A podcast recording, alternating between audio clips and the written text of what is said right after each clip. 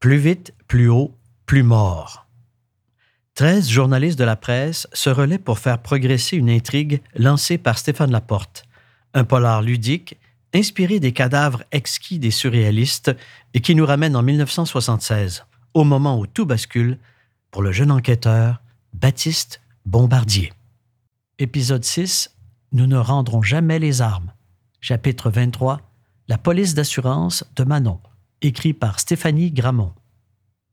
Manon, faut que tu te pousses au plus sacrant! Beugle chicoine à l'autre bout du téléphone. Les cochons viennent d'embarquer Carmen. C'est à cause du maudit bombardier qui a réussi à se libérer, puis il est au courant de tout. On est dans marde. T'es brûlée, ma fille, fait qu'on perd! Manon jette un coup d'œil furtif par la fenêtre de son appartement de la rue Brébeuf et aperçoit l'escouade tactique de la police qui se gare en bas de l'édifice de trois étages au même moment. Shit! La chef des renseignements de la police de Montréal en enfilant son survêtement de jogging. Elle ouvre la fenêtre, saute comme un chat sur le balcon un peu plus bas, puis dévale l'escalier de secours avant de s'enfuir en courant par la ruelle. Juste avant d'arriver à l'angle de la rue Guilford, elle sort les clés de sa poche et ouvre la porte d'un vieux hangar où elle entrepose un station-wagon avec des panneaux en faux bois sur les côtés. C'est la première étape de son plan de repli, huilé au quart de tour. Après avoir roulé vers le nord sur le boulevard Saint-Laurent encore endormi, elle tourne à l'ouest en direction de Cartierville. Ce n'est que lorsqu'elle voit la charpente en bois du cyclone, l'emblématique montagne russe du parc Belmont se dessiner dans le ciel rose, qu'elle commence à respirer. Malgré l'ouverture de la ronde, le vieux parc d'attractions attire encore les foules avec son tapis magique, ses autotamponneuses et sa fameuse tente où l'on présente un cirque humain peuplé d'hommes à trois jambes, de femmes à barbe, d'avaleurs de sabre et de cracheurs de feu. Depuis des années, l'Hôtel de Ville cherche à nuire en sourdine au parc champêtre installé au bord de la rivière des Prairies, dont le succès plombe la rentabilité de la ronde qui appartient à la ville de Montréal. On a été jusqu'à inventer de fausses allégations de jeu illégal pour détruire la réputation du parc. Ces tactiques puent au nez de Manon qui a maintes fois utilisé ses informations secrètes pour aider les propriétaires du parc à éviter les guet-apens. Reconnaissant, celui-ci a laissé à Manon les clés d'une bicoque adossée à la souris folle, une petite montagne russe où les virages sont aussi inattendus que les rebondissements d'un polar écrit à plusieurs mains. Cet endroit est devenu la planque de la cellule Nike. Chiquan et Anita s'y trouvent déjà lorsque Manon débarque en trombe. Son bois de fourrure encore au cou, Anita tourne en rond, un verre de vin blanc à la main, tandis que Chiquan est assis à la table de la cuisine devant une cruche de Québérac, type Bordeaux blanc importé d'Espagne, annonce l'étiquette qui précise fort judicieusement Ce vin doit être servi très frais. Crème, vous êtes mal pris en maudit pour boire une cochonnerie de même avant le déjeuner. Moi, j'aimerais mieux m'en servir comme antigel ou comme diluant en peinture. Ironise Manon. On s'en est tiré de justesse. Lui sert Chiquan en guise de réponse. Témoin de l'arrestation de Carmen la nuit précédente, il est allé cueillir Anita directement à sa fête mondaine pour éviter qu'elle se fasse coffrer par la police qui l'attendait chez elle. Qu'est-ce qu'on fait maintenant? demande Anita, déboussolée. On active ma police d'assurance, répond Manon en retirant un pan du mur défraîchi recouvert d'un affreux papier peint au motif orange et brun. Caché dans la cloison, se trouve une mallette en cuir, ou plutôt une bombe à retardement contenant les secrets capables de faire sauter tous les ordres de gouvernement du même coup. La crème de la crème du renseignement confidentiel que Manon a colligé avec soin en ruminant sa vengeance contre ses abrutis de collègues. Gonflé à l'adrénaline, Baptiste Bombardier met le pied au poste de police en fredonnant C'est le début d'un temps nouveau de René Claude. Il n'a même pas le temps de s'asseoir à son bureau que le commandant Gravel se pointe avec une enveloppe brune à la main. J'espère que tu as bien dormi, mon bébé, parce que la partie est pas encore finie, dit-il en lui tendant le nouveau manifeste qu'il vient de recevoir. Déclaration de guerre, troisième acte. Comme Nike, la déesse de la victoire, nous ne rendrons jamais les armes. Nous ne laisserons jamais une soldate sur le champ de bataille. La Coupe Stanley c'était l'amuse-gueule. La démission des ministres, le plat de résistance. Mais vous n'avez encore rien vu. Passons maintenant au dessert. Vous, les voleurs, les corrompus, les abuseurs, vos crimes vous entreront éternellement. Nous avons les preuves de vos combines les plus inavouables et de vos débauches les plus abjectes. Si vous souhaitez récupérer ces précieux documents, préparez-vous à libérer Carmen Courtois ce soir 20h à l'entrée de la maison hantée du parc Belmont. Sinon, nous révélerons une de vos saletés chaque jour d'ici la cérémonie d'ouverture des Jeux olympiques. La cellule Nike. Baptiste sort de l'enveloppe une photo Polaroid sur laquelle on voit une mallette bourrée de documents et des photos qui lui feraient dresser les cheveux sur la tête s'il n'avait pas déjà un afro à la boule noire. Chapitre 24 Deux femmes seules, écrit par Jean-Philippe Descaries. Remis de ses émotions, Baptiste Bombardier peut maintenant reprendre son enquête sur de toutes nouvelles bases. Il la relance avec des éléments beaucoup plus solides pour orienter sa traque et, ultime soulagement, il n'est plus l'otage qui a servi jusque-là de monnaie d'échange aux terroristes de la cellule féministo-marxiste Nike. Donc, fini la menace qui devait conduire à la démission clownesque du ministre des Finances ce jeudi soir costumé en bobino, dans un événement télédiffusé en direct sur tous les postes francophones de la province, comme l'avaient exigé les terroristes.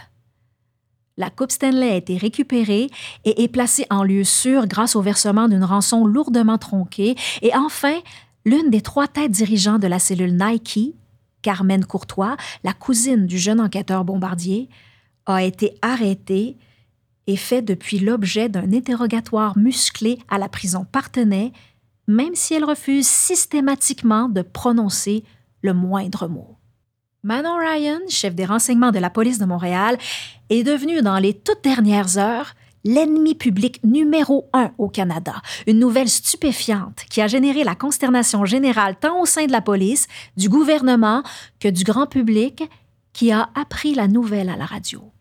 Comment des terroristes qui ont assassiné froidement le président du comité exécutif ainsi qu'un riche président d'entreprise, qui ont kidnappé la Coupe Stanley et enlevé un jeune enquêteur, ont-ils réussi à infiltrer aussi aisément la haute direction de la police de Montréal? Un tel scandale ne se serait jamais produit à l'époque de Pax Plante, qui a 30 ans plus tôt fait le ménage dans la police et l'administration municipale montréalaise. Ça, c'est pas de mes affaires. C'est de la faute au boss, puis c'est à eux de se sortir de la merde dans laquelle ils se sont mis. Ils feront une commission d'enquête, ils appelleront le pape en audience. Je m'en. Moi, ma job, c'est de retrouver Manon Ryan puis sa complice Anita Bling. Monologue Baptiste Bombardier en sortant du bureau du commandant Gravel. Garnotte, comme le surnomment les hommes qui travaillent sous ses ordres, est devenu tout simplement fou furieux en apprenant que Manon Ryan menace de rendre publiques des informations secrètes ultra délicates qui vont plonger dans l'opprobre et pour l'éternité quantité de politiciens, de notables et de hauts placés de la police si on ne libère pas Carmen Courtois. Je savais qu'on ne pouvait pas faire confiance à une femme dans la police. Et encore pire, la nommée chef du renseignement. Ça sort les informations que je pense on est fait grouiller de cul le bombardier. Finissez au plus vite, ordonne Garnotte. L'enquêteur a maintenant des suspects bien réels à traquer, mais peu d'informations pour les trouver. Manon Ryan a fui au moment où la police arrivait chez elle pour l'arrêter et Anita Vling n'est jamais réapparue depuis sa participation à une soirée mondaine. J'ai pas le choix. Il va falloir que je parle à Carmen. C'est la seule façon d'arrêter ce cirque sans fin. Je suis le seul qui peut réussir à la convaincre de se confier. Elle va le faire pour la famille. Se dit-il en prenant la direction de la prison partenaire. Chiquan revient à peine de sa dernière mission au cours de laquelle il est allé déposer l'enveloppe contenant le manifeste de la cellule Nike et une photo démontrant que le groupe est en possession d'informations secrètes explosives lorsqu'il arrive au parc Belmont pour rejoindre Manon et Anita dans le nouveau repère de la cellule. Le parc Belmont a rouvert le 1er mai, mais il est accessible au public seulement les fins de semaine. La vraie saison va débuter le 24 juin. En ce jeudi ensoleillé, le site est donc désert et Chiquan ne peut résister à la tentation de mettre un peu d'animation dans la place en branchant la connexion de La bonne femme qui rit, une espèce de mannequin mécanisé de taille humaine installé dans une boîte vitrée et qui éclate de rire chaque fois qu'on passe devant elle. Hi hi hi! Ha hurle sans cesse la grosse bonne femme dans un mégaphone accroché à sa vitrine face au va-et-vient constant de Chiquan. Es-tu malade? Arrête-moi ça tout de suite. C'est pas le temps d'attirer l'attention puis de se faire repérer. Il faut qu'on prépare le prochain move, puis vite à part ça. Lui lance Manon Ryan, alerté par le rire tonitruant et médusé par la nonchalante épaisse de Chiquan. Penaud, l'homme de main de la cellule féministe, débranche la bonne femme qui rit en maugréant intérieurement avant de relever la tête pour répondre à la chef de la cellule Nike sur un ton surprenamment autoritaire. J'ai fait ça pour avoir un peu de fun. Moi, j'ai plus rien à faire ici. J'ai été engagé pour récupérer la rançon de la coupe au stade. Je devais être payé, puis j'étais supposé partir tranquille de mon bord. Vos combines, j'en ai plein le casse. Je sac mon camp. Arrangez-vous avec votre maudite révolution à marde, puis donnez-moi ma part de la rançon. C'est vrai, à la fin, il a accepté de participer à la combine pour pouvoir collecter les 50 000 promis. C'était avant que la police ne remplace les billets de 100 dollars par des pièces et aussi pas mal parce que Carmen Courtois ne le laisse pas indifférent. Une maudite belle fille qui connaît ça, le sexe, elle a fait du porno. Elle est peu directe, parfois franchement agressive, mais il a toujours espéré qu'elle tombe un jour sous son charme.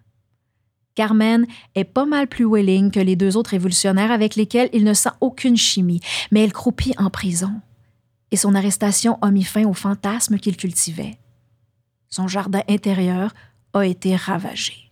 Chiquan prend son sac, pige l'argent qui lui revient et marche lentement vers la sortie du parc Belmont. Anita Bling et Manon Ryan se retrouvent maintenant seules pour poursuivre le combat. Chapitre 25 La faucille et le marteau, écrit par Isabelle Haché. Au volant de sa Pontiac Astre, Baptiste Bombardier sent le sommet de sa boule blonde frotter contre le plafond de l'habitacle et ça l'énerve. Ah, il serait temps que change de coiffure, songe-t-il en s'engageant dans le parking de la prison de Partenay.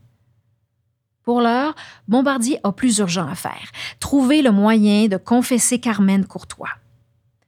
Il devra jouer de finesse. Sa cousine est la seule qui puisse lui dire où se taire les deux autres furies qui menacent de faire tomber tout ce que la province compte d'élite et de puissant. Bombardier coupe le contact. Quelque chose ne colle pas, se dit-il. Quelque chose lui échappe. Mais quoi? Enfin, il s'entendait si bien avec Carmen. Sa cousine n'était pas juste belle, elle était brillante et bourrée d'ambition. Comment avait-elle pu tomber si bas? Bombardier s'engouffre dans l'édifice partenay. Il s'attend à trouver sa cousine terrifiée, vulnérable, comme la dernière fois quand elle l'a supplié de la délivrer. Il revoit son corps gracile secoué par les sanglots. Il se prépare à jouer le good cop, le mâle protecteur et compatissant. Ça ne lui déplaît pas du tout. Il presse le pas jusqu'à la salle d'interrogatoire. Il ouvre avec trop d'enthousiasme la porte blindée et se fige aussitôt devant la femme qui le foudroie du regard. T'en as mis du temps? Décontenancé, Bombardier s'assoit à la table d'interrogatoire. Il se racle la gorge et se met à bredouiller. je. Je comprends pas, cousine. T'avais plein de potentiel, puis la première chose que j'apprends, c'est que t'es rendu à jouer dans des films de cul. Carmen lève les yeux au ciel pendant que Baptiste poursuit son sermon. Après ça, j'apprends que la porno, la drogue, puis toutes ces niaiseries-là, c'était juste une couverture parce qu'en fin de compte, t'es une marxiste enragée. Pas une marxiste, une trotskiste. Euh. C'est quoi la différence? Ah, laisse faire. Un ange passe. Carmen se penche au-dessus de la table et plante son regard dans celui de son cousin. De toute façon, ça aussi c'était une couverture. Baptiste la dévisage, interloqué. Fier de son effet, Carmen esquisse un sourire. Tu te rappelles dans le temps qu'on jouait aux flics? Tu voulais toujours refaire James Bond, puis moi, ça me faisait chier de jouer à la Bond Girl. Je voulais participer à l'enquête, comme la fille de chapeau melon et bottes de cuir. Ouais, je m'en souviens, mais qu'est-ce que. Qu'est-ce que tu essaies de me dire, Carmen? Je suis flic, Baptiste. Bombardier éclate de rire. Voyons donc, tu penses que je vais te croire? Au service de Sa Majesté, sans blague, cousin. Je travaille pour une agence ultra secrète. Personne n'est au courant, même pas tes boss. T'imagines pas tout ce que j'ai fait pour brouiller les pistes. Les films, la drogue, les soirées au limelight? Ben voyons donc. Ben voyons donc. J'avais enfin réussi à infiltrer la cellule Nike. J'étais allée jusqu'à coucher avec Anita Bling pour gagner sa confiance. Je touchais au but, Baptiste. J'étais sur le point de les arrêter, mais il a fallu que tu t'en mêles. T'as tout fait dérailler. Tout. Carmen se crispe. Son regard redevient dur. Bombardier tente de protester, mais aucun son ne sort de sa bouche. Sa cousine, elle, semble intarissable. Ses mots déboulent et s'entrechoquent, comme si elle les avait retenus trop longtemps. Manon Ryan, on avait découvert ses plans. On savait qu'elle s'était engagée dans la police pour détruire le système de l'intérieur. Qui ça, on? Je peux pas te le dire, c'était tellement explosif, fallait garder ça top secret. Éliminer la menace dans la plus grande discrétion. Même Cavalier, le chef du SPCUM, n'était pas au courant. Quand il a nommé Manon chef des renseignements criminels, je te dis pas comment on a capoté. Mais, mais, mais, mais qui, qui ça, on? Je suivais Manon depuis longtemps. Je l'ai surveillée pendant des centaines d'heures. Je l'avais en filature l'été passé quand elle était droguée et violée dans l'arrière-boutique d'un bar par ses propres collègues, nos collègues Baptiste. Les yeux de Carmen s'emplissent de larmes. Elle poursuit d'une voix blanche. Des fois, je te jure, je sais plus qui sont les bons et qui sont les méchants de l'histoire. Toi, t'es là à pourchasser deux filles parce qu'il faut absolument les empêcher d'éclabousser des politiciens corrompus, alors que nos collègues, nos frères d'armes, D'oublier qu'il y a trois corps à la morgue. Carmen fait mine de ne pas l'avoir entendu. Elle essuie ses joues d'un geste rageur. J'ai suivi les flics sur le Mont-Royal. Je les ai vus larguer Manon comme une poche de patates et crisser leur camp. Elle était pleine de bleu. C'était dégueulasse, mais ça m'a fourni l'excuse parfaite pour activer le plan d'infiltration. J'ai fait semblant d'avoir été agressée, moi aussi, et puis Anita a croisé notre route. C'était un peu hasard. Elle était en panique, son mari venait de lui foutre une raclée. Elle a tué son mari. Anita, elle a été entraînée là-dedans. C'est pas de sa faute, c'est pas elle qui. C'est qui d'abord? Qui a tué Gérald Bling? C'est. C'est Manon. C'est elle le cerveau de la gang. Manon elle est pas là pour l'argent, pour la cause. Manon est là pour une seule chose la vengeance. Au parc Belmont, Manon Ryan fulmine en regardant Maurice Marteau-Chicoine s'éloigner d'un lent, de grosses poignées de pièces dans les poches. Elle ne peut pas le laisser partir comme ça. Depuis le matin, son nom tourne en boucle à la radio. Chaque fois, on répète qu'elle est l'ennemi public numéro un au Canada. Dans une édition spéciale, la presse rapporte que les cadavres putréfiés de Gérald Bling et de Normand Rouleau ont été retrouvés dans une maison de campagne durant Alfred, à Saint-Canute. L'article choc signé Liliane Jasmin, ajoute que l'architecte du stade, Roger Taillibert, a été retrouvé dans cette maison aux horreurs. Le malheureux otage s'en est tiré avec des blessures mineures, les plus graves étant des morsures de chien au mollet. Tout petit, le chien, mais teigneux. La cellule Nike est grillée. Manon n'a plus rien à perdre. Soit elle se rend la police, soit ça se termine dans un bain de sang. Elle balaie la planque du regard. Les accessoires de cirque s'entassent dans un coin. Les cerceaux des acrobates, les hautes formes des magiciens, les sabres des avaleurs de sable, les boules de cristal des diseuses de bonne aventure. Manon s'empare d'un sabre et se dirige d'un pas rapide vers Chicoine qui a presque atteint l'entrée du parc Belmont. Maurice Marteau-Chicoine a à peine le temps de se retourner que sa tête roule dans la poussière. Ce sera le bain de sang. Chapitre 26 Manon et Anita, écrit par Cassia Gagnon. Well, you could have been anything that you wanted to, and I can tell the way you do the things you do, the way you do the things you do. La Thunderbird 1966 décapotable, couleur turquoise, se gare devant l'entrée du parc Belmont dans un nuage de poussière, éclairé par la timide lueur du soleil qui se levait. Anita Bling est assise sur un siège de cuir blanc, tenant résolument le volant. Les vieux succès des Temptations jouent à plein tube à la radio. Tu voulais une auto, Manon? J'ai piqué la préférée de Gérald, son bébé. Ouais, t'as pas pris la plus discrète, ma belle? rétorque Manon Ryan en souriant. Elle ouvre la portière de la voiture longue comme un paquebot et large comme une moissonneuse batteuse. Elle regarde Anita avec ses cheveux roux noués dans un chignon lâche et un sourire éclatant qui lui creuse deux irrésistibles fossettes dans les joues. Elle est magnifique. Manon chausse une paire de lunettes fumées et noue un foulard sur sa tête. Déjà que l'auto est voyante, elle va essayer de faire un peu de camouflage, car les femmes les plus recherchées du Canada sont désormais en cavale. La veille, quand elle a fait part de ses plans à Anita, celle-ci a protesté. Ah, on ne peut pas abandonner Carmen. Manon l'a regardé longuement. Anita, Carmen est une police. Quoi? La belle rousse n'en revenait pas. Comment tu l'as su? Je le sais, c'est tout. Anita avait les larmes aux yeux. Elle se sentait trahie. Faut pas lui en vouloir, Anita. Anita n'y comprenait rien, mais elle se fiait à Manon. Manon, c'était tout un brain. Cette fille-là était la personne la plus intelligente et perspicace qu'elle avait jamais rencontrée.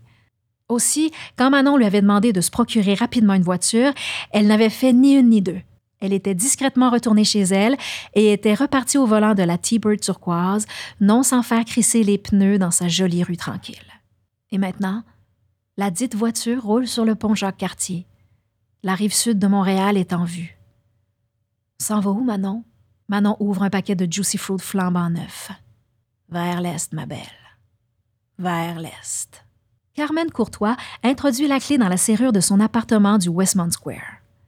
Après des heures d'interrogatoire pas toujours subtils, puis de longs échanges entre les hautes autorités du SPCUM et le ministre de la Sécurité publique à Ottawa, les flics montréalais ont fini par la libérer. Au moment de tourner la clé, elle se fige. Le tapis qui se trouve devant la porte d'entrée de son appartement a été retourné. Quelqu'un a pénétré chez elle en son absence. Et ce quelqu'un veut manifestement qu'elle le sache. Elle sort son arme de service, puis ouvre la porte le plus silencieusement possible. Rien. Pas un bruit. Elle fait le tour de l'appartement. Aucun signe de cambriolage, personne sur place. Elle stoppe net en arrivant dans la cuisine. Une mallette brune est bien en évidence sur la table. Une enveloppe cachetée à son nom est posée à côté. Ses jambes flageolent. Elle connaît parfaitement le contenu de cette mallette. Elle ouvre la missive. Chère Carmen, bravo. Ta couverture était excellente.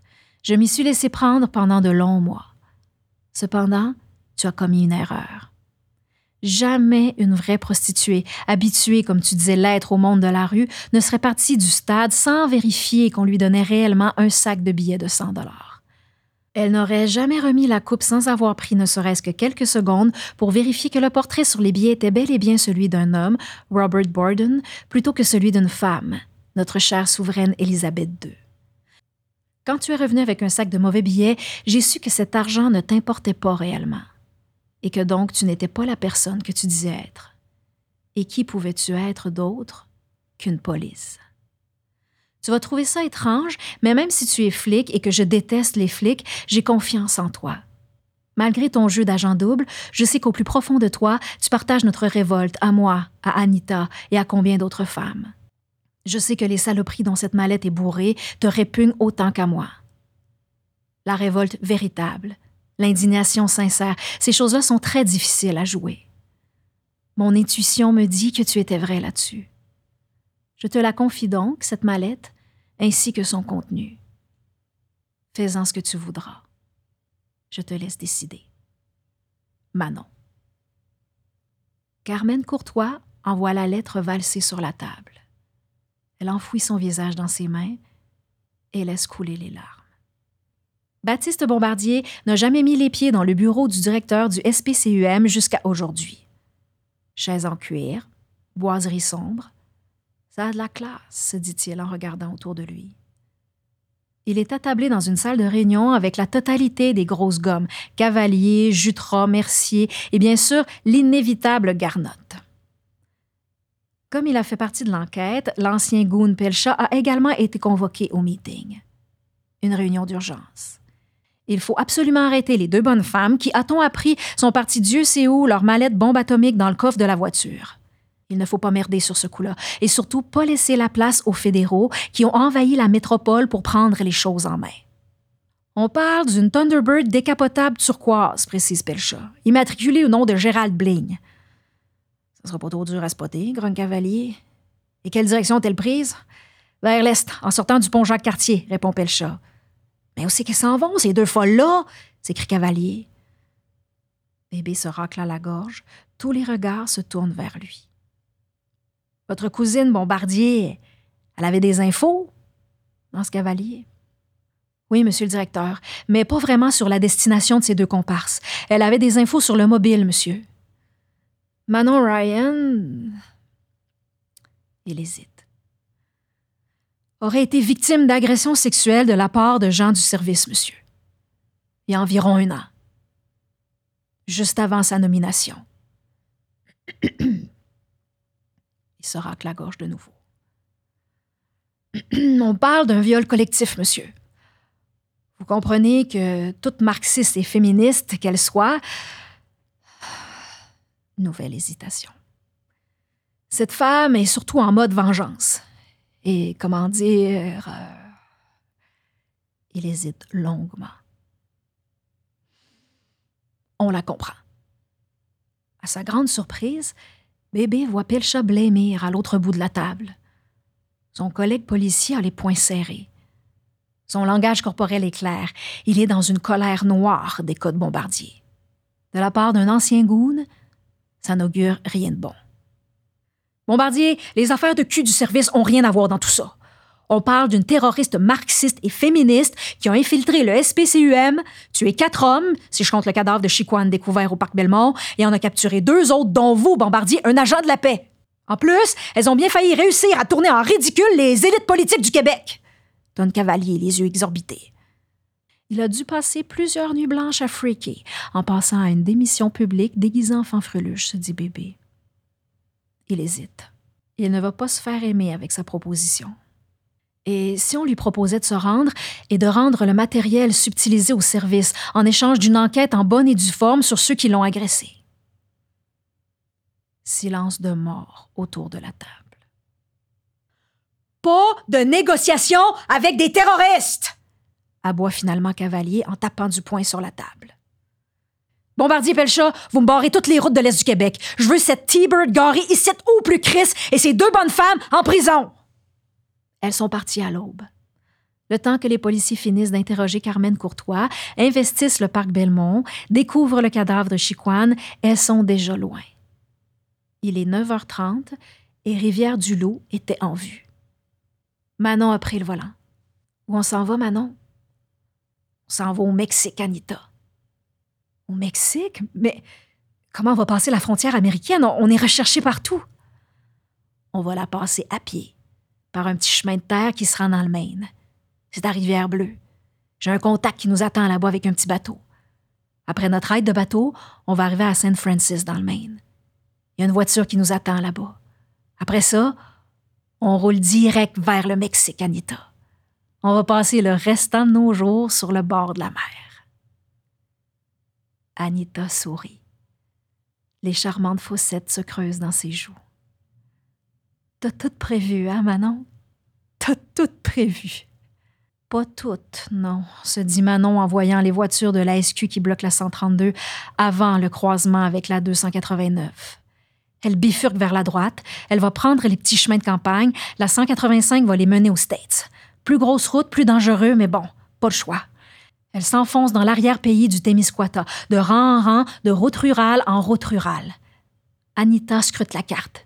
Après quelques heures, Manon se dit que leur trajet erratique au gré des barrages policiers qu'il faut éviter les a menés beaucoup trop à l'est. Et c'est alors qu'elle voit la voiture de la SQ, gyrophare allumé, qui file à vive allure en leur direction. As-tu attaché ta ceinture, Anita? Je pense qu'on est dans le trouble, dit Manon. Manon appuie sur l'accélérateur. La T-Bird s'élance. Elle débarque à 150 km/h sur la 132 à la hauteur de Matane, emboutissant la voiture de la SQ qui barre la route. Elle dépasse Matane en un clin d'œil. Grosses roches, les méchants, Capcha, les paysages grandioses et sauvages de la Haute-Gaspésie défilent sur leurs yeux. Elles sont toujours poursuivies et le nombre de voitures de police augmente au fil des kilomètres. Cap au renard, Marsouis, ruisseau à rebours. Après Rivière à Claude, Manon tourne à droite si sec que les premières voitures de la SQ qui les suivent de près ratent le coche. La voiture turquoise fait une embardée dans le chemin de terre, soulevant un immense nuage de poussière. Il y a des chaos, des creux et des bosses, mais Manon maintient le rythme. Elle suit la route de terre à toute allure, ignorant totalement où elle mène. Le chemin de terre finit par aboutir le long d'une falaise. Ça monte en diable. Le moteur de la T-Bird feule quand elle appuie sur l'accélérateur. Elle débarque à toute allure en haut du promontoire. Quatre voitures de la SQ arrivent encore loin en sens inverse. Manon se positionne droit devant la falaise et stoppe le véhicule. Les voitures de police, comme mues par des fils invisibles, stoppent également. Un policier sort d'une voiture armé d'un mégaphone. Madame Ryan, ici Julien Pinault de la SQ. Rendez-vous. Vous n'avez plus de porte de sortie. Coupez le contact et levez les mains en l'air. Une nouvelle voiture de la SQ débarque en trombe. Elles sont à peine immobilisées quand Baptiste Bombardier et Michel Pelchat en jaillissent. Pelchat court vers Pinault et arrache le mégaphone au policier de la SQ.